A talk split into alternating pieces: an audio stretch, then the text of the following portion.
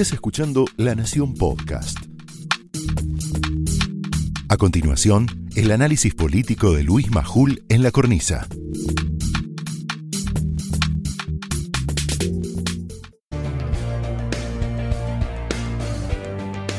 Bienvenidos a la cornisa, gracias por estar ahí. No me voy a hacer distraído, voy a ser muy directo hoy. Gobierna Cristina. Aunque nadie se atreve, muy pocos se atreven a decirlo en voz alta, todos los indicios lo demuestran. La que está gobernando es Cristina Fernández de Kirchner. Es una mala noticia, sí, esa es una mala noticia. Pero también hay una buena. La buena es que los límites a Cristina, porque Alberto no se los puede poner, se los está poniendo la sociedad. El banderazo del 9 de julio, más allá de lo que pienses del otro lado, constituye la muestra más acabada. Eso es un límite. Lo que te voy a mostrar ahora, después de analizar muy bien y de buscar información, información que tenemos nosotros, son los seis indicios, seis que demuestran que la que manda en la Argentina es Cristina. Primer indicio, escucha bien, trata de comprender conmigo. El intento del oficialismo, al principio, al final de la semana pasada, de instalar la hipótesis de que el crimen de Fabián Gutiérrez tenía un móvil pasional. La mascarada se cayó enseguida. El ex secretario privado de Néstor y Cristina se había vuelto multimillonario. Es y era evidente. La justicia ya había determinado, lo mostramos nosotros mostrando el expediente, es del fin del año pasado, nadie le había prestado atención, que Fabián Gutiérrez lavó junto con su madre, su hermana y su cuñado, entre otros, entre 15 y 30 millones de dólares. Un secretario que cuando asumió no tenía ni lo mínimo. Creo que ni siquiera auto tenía. ¿Cómo no suponer que sus agresores querían parte del dinero del tesoro? ¿Dónde está la hipótesis engañosa? Al otro secretario privado, el fallecido Daniel Muñoz, no nosotros, la justicia le descubrió más de 130 millones de dólares sucios, 70 en el exterior y el resto en la Argentina. Dólares sucios, lavados, de la corrupción. La exagerada reacción del presidente en su momento y del Instituto Patria al calificar de canallesco el comunicado de Juntos por el Cambio, podés estar de acuerdo o no, pero al calificarlo de canallesco, calificar de canallesco lo que dijo sobre el crimen, fue otra cortina de humo y duró poco y nada, porque los hechos siempre terminan mandando. Segundo intento. Segundo dato que prueba que gobierna Cristina y no Alberto. El intento de meter por la ventana, escucha bien, ¿eh? el artículo Cristóbal, Cristóbal López, al proyecto de ley de blanqueo y moratoria. López y Fabián de Sousa estuvieron presos, ¿lo recordás? No necesitas que te lo diga yo. Siguen procesados por el delito por el que estuvieron presos, el delito de evasión fraudulenta. No es que se olvidaron de pagar un, un impuesto, evasión fraudulenta. Su empresa, Oil, se quedaba con el impuesto a la transferencia de combustibles. Lo publicó por primera vez Hugo Alconadamón hace acá, acá hace ya muchos años, acá en La Nación. Así, ambos se apropiaron de casi mil millones de dólares. Cristóbal y Fabián de Sousa se apropiaron de casi mil millones de dólares. Lo dice la justicia, no lo digo yo.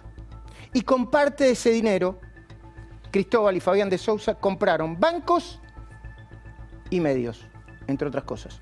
Uno de ellos, C5N, se transformó, lo adelantó Pañi, y yo comparto esa idea, en el canal de la venganza. En el transcurso del programa te lo vamos a demostrar.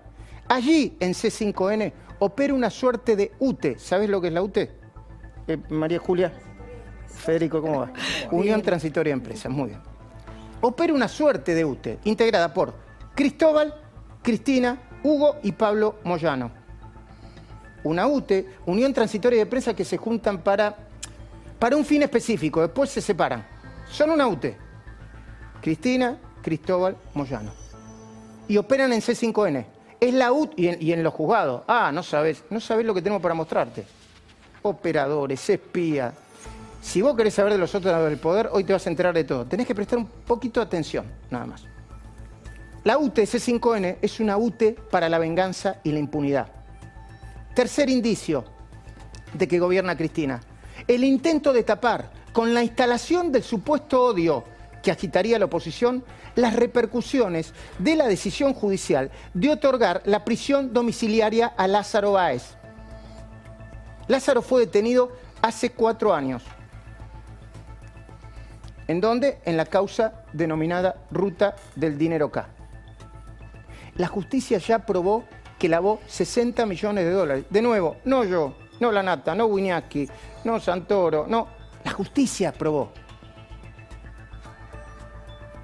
Y le encontró bienes a Lázaro Báez, escucha bien, por más de 250 millones de dólares. Está estimado, calculado por el Estado.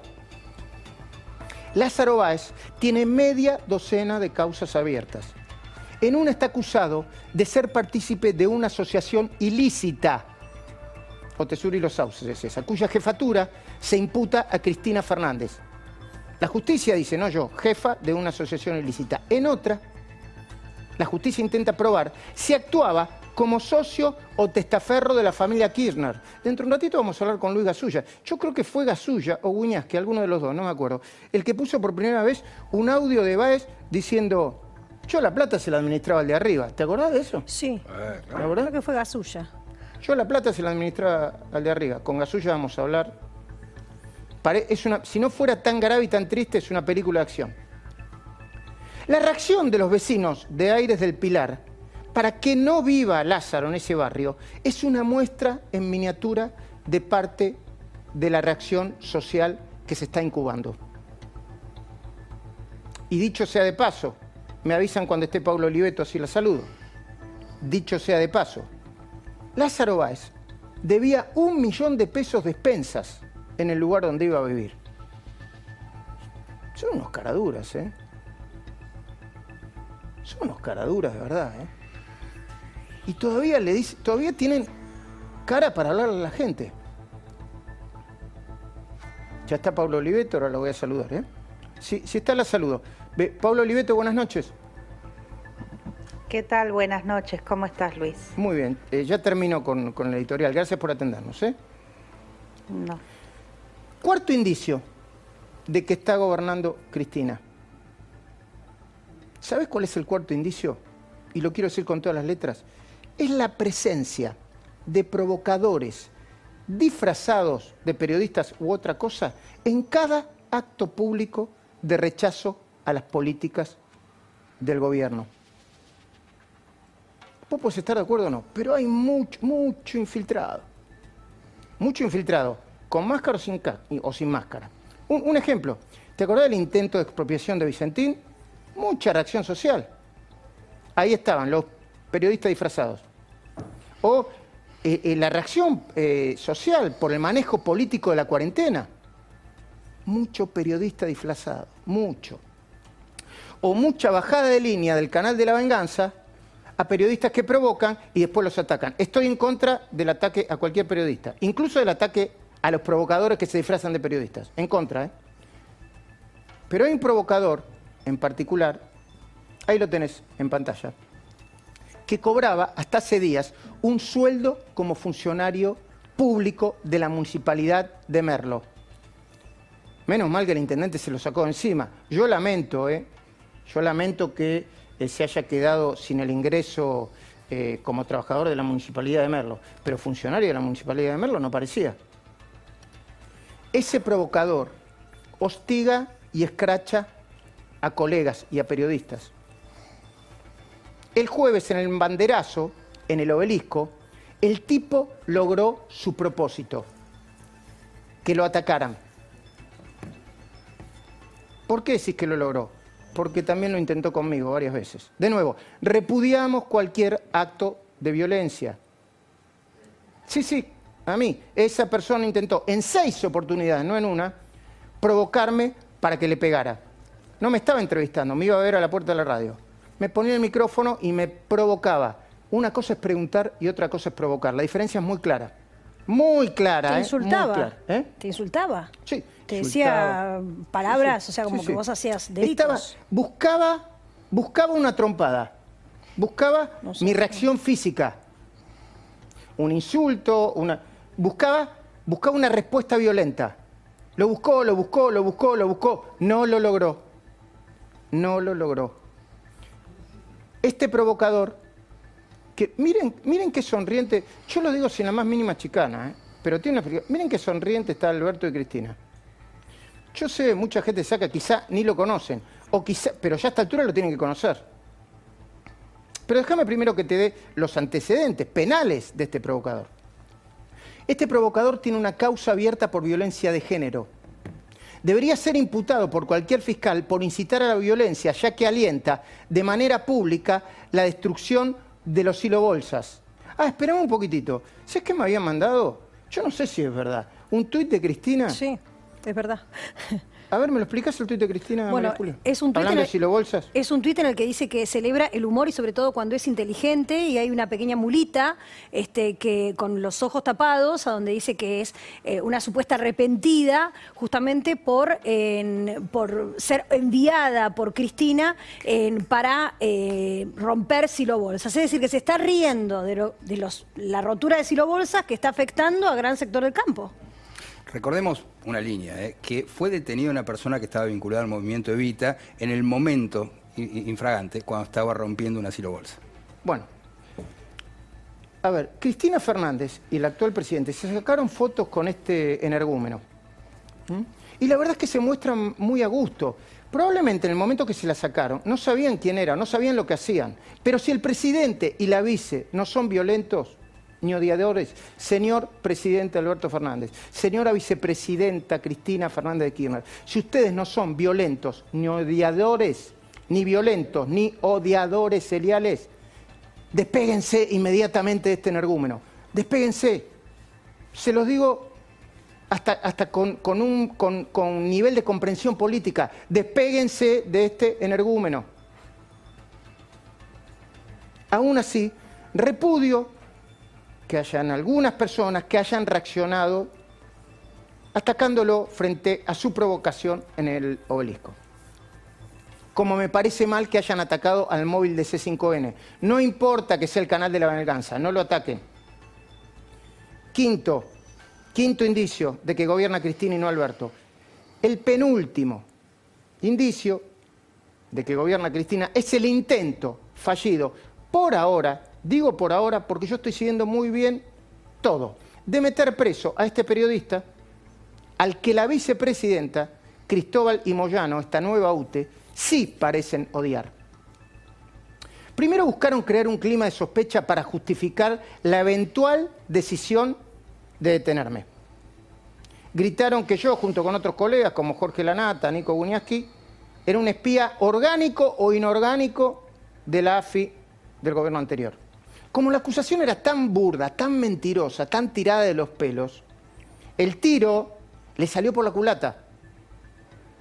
Recularon. Pero quizá vuelvan. Tenemos información de que Cristina, Cristóbal y Moyano lo van a volver a intentar. Se lo vamos a mostrar en la segunda parte de, este programa. Y atención, porque la segunda parte de este programa tiene una información cuyo título es Del puff al bomba, pensá en tu hija, no es bueno meterse con los moyanos. Del puff al bomba, pensá en tu hija, no es bueno meterse con los moyanos. No lo inventé yo, ¿eh?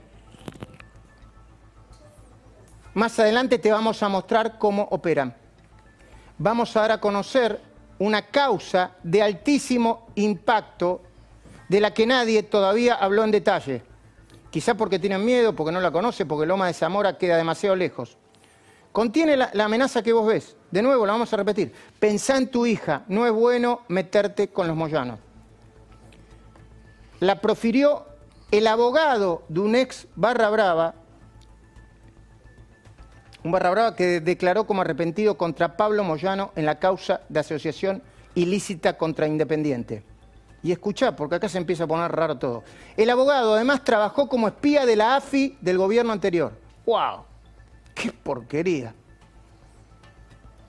Acusan de la seria amenaza a él. Y escuchá a quién más. Al defensor de los Moyanos, Daniel Germanos, de amenazas, ¿eh? Y al ex responsable del servicio penitenciario, Víctor Hortel, otro hombre de Cristina. Y abogado de Lázaro, y abogado de Roberto Barata. ¡Guau! ¡Guau! ¡Cuánta mezcla! ¡Qué olor a podrido! Esta causa, a la que a partir de este momento llamaremos Operativo Bomba, tiene sospechosas similitudes con la del Operativo PUF para voltear el juicio de los cuadernos de la corrupción. También con la del supuesto espionaje ilegal contra el Instituto Patria. Todos estos expedientes están atiborrados de querellantes representados por abogados que son al mismo tiempo espías o exespías, caranchos, cuentapropistas, mercenarios o todo junto. Lo vamos a descubrir uno a uno dentro de poquito, dentro de un rato nada más. Hace tiempo que sobreviven a los sótalos del poder. ¿Y sabés quién los coordinaría? Escucha bien, porque esto está bien arriba, ¿eh? Los sótanos están abajo, pero esto está bien arriba. Carlos Beraldi, abogado defensor de Cristóbal y Cristina. Según confesó el contador Víctor Manzanares en sede judicial, Beraldi ya habría cobrado 7 millones de dólares para cumplir la monumental tarea de coordinar multitudinarias operaciones sucias. El último indicio, el sexto, el último indicio que la que gobierna es Cristina y ya me voy a hablar con Paula Oliveto. Son los rumores cada vez más insistentes de lo disconforme que se muestra Cristina con la marcha del gobierno en general y con algunos ministros en particular. Las últimas declaraciones públicas de Santiago Cafiero y otros contra Macri, dirigentes de la oposición, habrían sido para tranquilizar a Cristina. Parece cada vez más claro. Alberto no la puede contener. Antes de empezar la gestión, el presidente electo tenía un gabinete impectore, lo voy a decir por primera vez, pero lo sabe todo el mundo. Se lo llevó a comunicar ese gabinete a más de un ministro que no fue.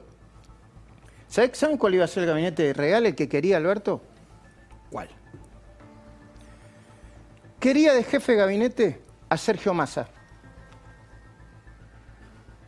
Quería de ministro del Interior a Juan Mansur, el actual gobernador de Tucumán.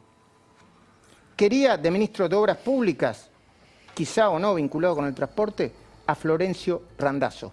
Cuando Alberto le fue a presentar el gabinete y Cristina se enteró, fulminó a uno por uno y se acabó la discusión. Ahora parece que la vicepresidenta quiere más, más grieta y más odio. Quiere quedar libre de culpa y cargo, que los fiscales y jueces que la acusaron y los periodistas que informaron vayan presos. Ella cree, y lo dice, que se está yendo demasiado lento, quiere ir más rápido. Seamos como Venezuela ahora, dijo el ventrílocuo de Cristina, Daddy Brieva. Pero hay algo que ni ella ni el presidente Alberto Fernández parecen tener en cuenta. Están revolviendo el espeso caldo de una inmensa olla a presión, cuya doble etapa es la pandemia y la cuarentena. Si todavía en el oficialismo hay dirigentes más o menos racionales, deberían advertir tanto a Alberto como a Cristina que con esto no se juega. Los mansos un día se cansan y no hay Dios que los pueda detener. Cuidarnos es tarea de todos. Retira efectivo desde la aplicación Superviel Jubilados. Entra en la aplicación y genera un Esto fue el análisis político de Luis Majul en La Cornisa, un podcast exclusivo de La Nación. Escucha todos los programas en www.lanacion.com.ar. Suscríbete para no perderte ningún episodio. Estamos en Spotify, Apple Podcast, Google Podcast y en tu reproductor de podcast favorito. Seguí escuchando La Nación Podcast.